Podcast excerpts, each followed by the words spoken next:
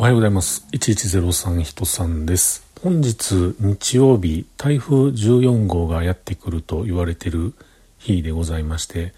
時刻は17時30分です。台風来るんでしょうかね、この京都市。どうなんでしょうか分かりませんけれども、とりあえず、ポータブル電源、そしてモバイルバッテリー、充電満タン完了です。台風風、雨、あんまり来ませんように。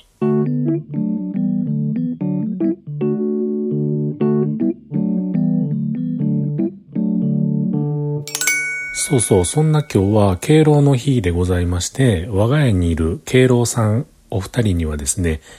何にしようかなと思ったんですけれども、とりあえず言うたらあかんな、とりあえずではないんですが、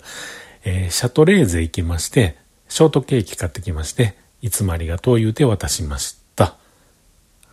台風来ませんように。